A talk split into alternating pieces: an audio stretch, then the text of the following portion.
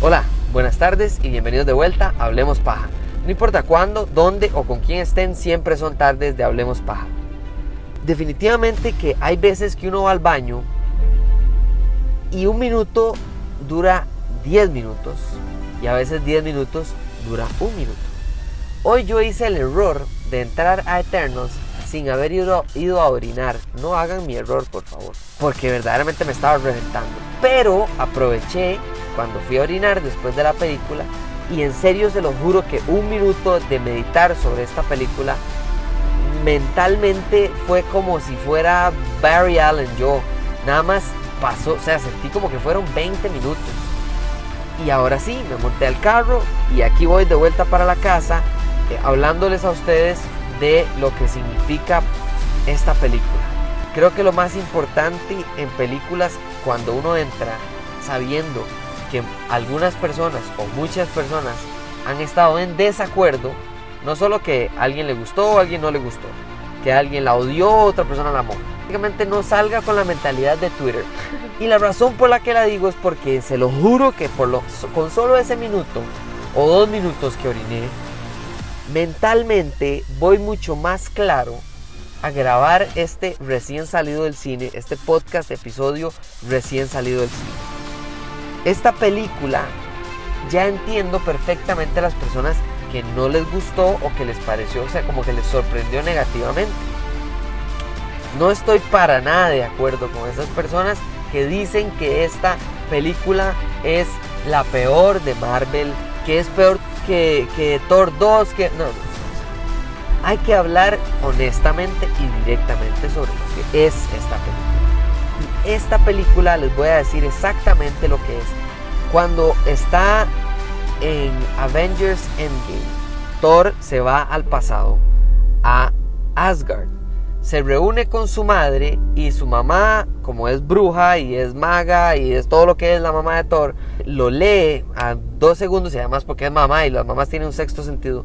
Inmediatamente le dice, usted no es el Thor de este tiempo, usted no es mi Thor de ahorita y es, lo lee como un libro y básicamente Thor se pone a llorar y le acepta que sí, que él viene del futuro, que etcétera, y le explica. Y la mamá se sienta, no solo habla y se toma el tiempo para arreglar psicológicamente a Thor, que este Thor, el Thor gordo, por, por si no saben de cuál Thor estoy hablando, ¿verdad? El Thor de Endgame es el Thor bien gordo.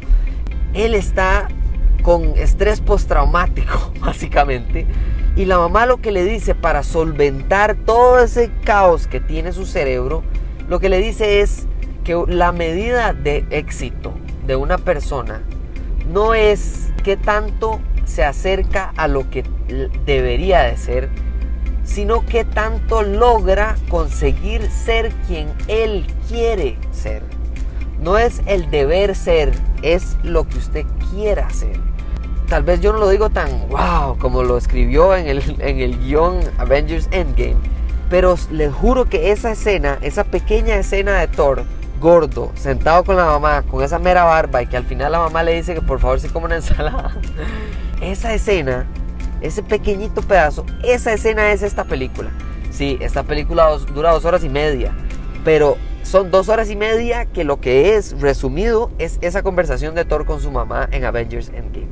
Qué película más buena, qué película más hermosa, porque visual y auditivamente es un viaje cual Pandora cuando por primera vez fuimos a, una, a, ver, a ver Avatar y en la película de Avatar de James Cameron entramos a Pandora, ¿verdad? Que es la, el planeta de los avatars, de estos bichos azules.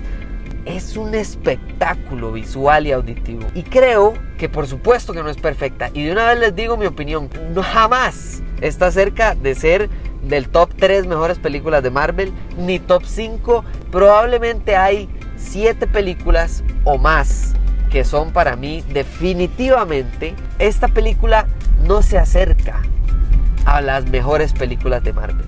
Pero también les tengo que decir que fácil, pero fácilmente no es la peor película de Marvel.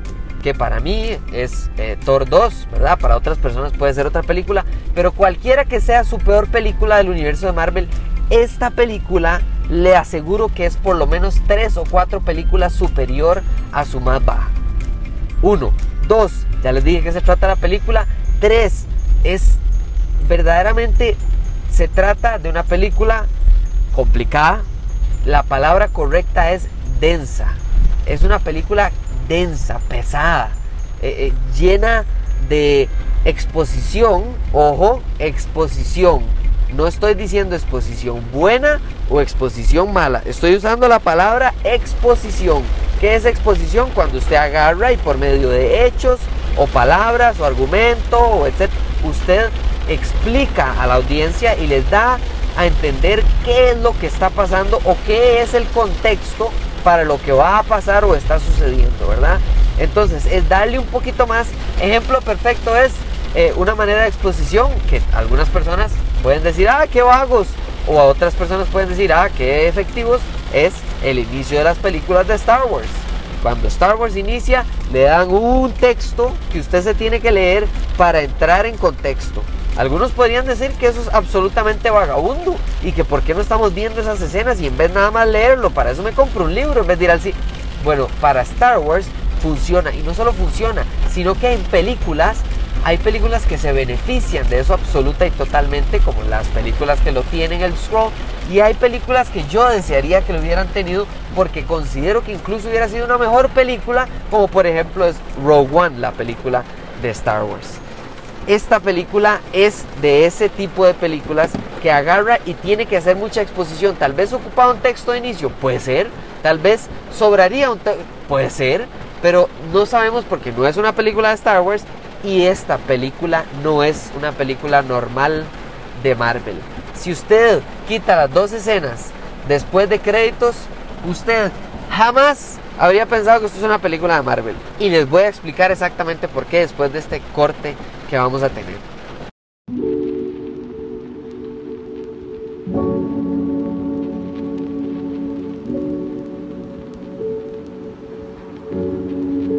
Bueno, ahora sí, hablando literal y directamente de la película, por supuesto que no hay spoilers en ningún momento, pero les voy a decir lo que me gustó y lo que tal vez no me gustó tanto. No puedo hablarles tanto de lo que no me gustó porque no puedo hablar tanto de spoilers, pero lo que me gustó es un poco más obvio a través de los posters y los prólogos y todo lo que ya hemos visto. La película, entendamos que el argumento de la película se trata de encontrar su propósito, ¿verdad? De de ir, como les dije en la primera parte, ¿verdad? Y entender que no se trata de qué debe ser, sino de qué quiero ser. Ok, ahora, tomando en cuenta esa premisa, hay miles de millones de posibilidades para contar esa historia o esa manera o ese resultado de la historia. Uno, pero para llegar ahí, usted también tiene de miles de maneras de hacerlo. Y me encantaría, perdón, me encantaría saber cuánto incidió Chloe Zhao en el resultado de esta película. Y obviamente no estoy diciendo que Marvel se metió e hizo las que hacía DC antes con Suicide Squad y películas así, pero lo que sí estoy diciendo es que esta película es muy densa para contar un argumento que ya se lo resumí en una escena de Endgame. ¿Verdad? Entonces, claro, ¿para qué es todo esto? Probablemente esto es para más adelante. Esto es Marvel pensando no solo en las primeras tres películas del otro año, sino en las películas del 2025 que están poniéndose desde ya. Y creo que ese es mi punto de por qué la gente no le está gustando versus por qué la gente sí le está gustando. Si es complicado hablar de un universo, pregúntele a un universo de monstruos de Universal, Pregúntele al universo de DC cuando fracasaron rotundamente al principio. En general, un universo es difícil de, explicar y de desarrollar.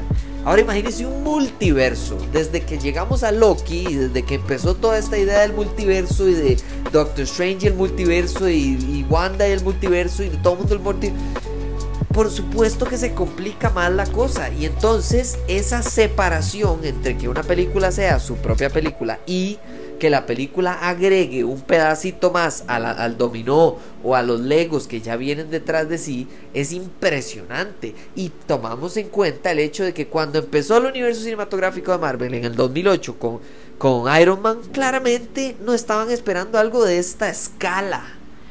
Ahora, ya en el 2021, Eternals nos demuestra totalmente lo contrario. Esto es una película que está apostando directamente a que usted, número uno, no hay que darle toda la comidita en la boquita, ¿verdad? O sea, usted puede y entiende algunos de los conceptos más grandes, más macro de, de Marvel. Y si no lo entiende, pues para eso está la exposición. Ahí está la debilidad.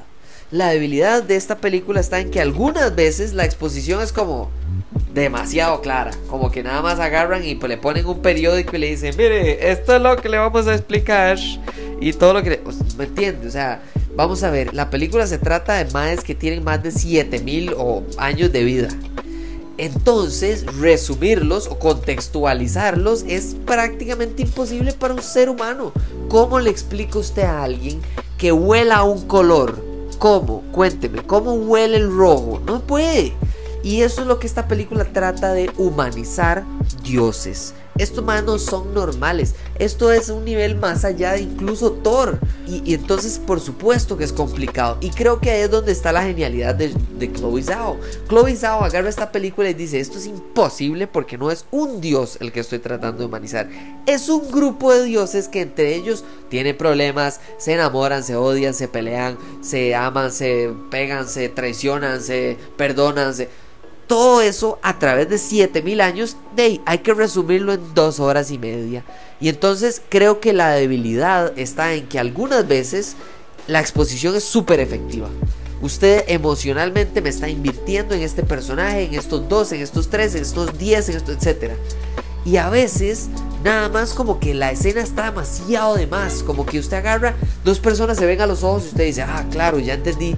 Ah, pero se queda en la escena y entonces se ven a los ojos y le da la mano y la abraza. Y, yo lo que digo es, sí, ma, ya entendí.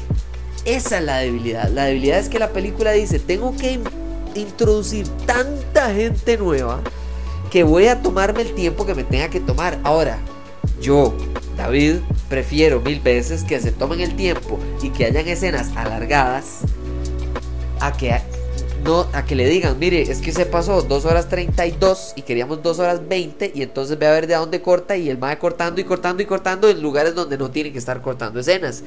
Eso para mí. Ahora, no sé si para usted mejor ser efectivo, cortar lo que no se necesita, que algún editor diga, mire, aquí vueles este pedazo y ya veremos qué pasa después y les pasamos una, una versión larga como fue con El Señor de los Anillos o como con Zack Snyder y la Liga de la Justicia. La película fácilmente es una muy buena película. Pero jamás es una obra maestra. Esto no es una Black Panther. No llega. Esto no es un Infinity War porque no tiene esa construcción de historia, de historia para... No. Esta película está empezando a volver a complicar algo que se terminó. Cuando Thanos terminó, eso marca un cambio, un antes y un después. Pero el después es lo más difícil y el antes es lo más fácil la nostalgia es tan fácil, tan fácil manipular al público con nostalgia que lo diga el episodio 7 de Star Wars, que básicamente lo que hizo fue agarrar el episodio 4 y volverlo a hacer.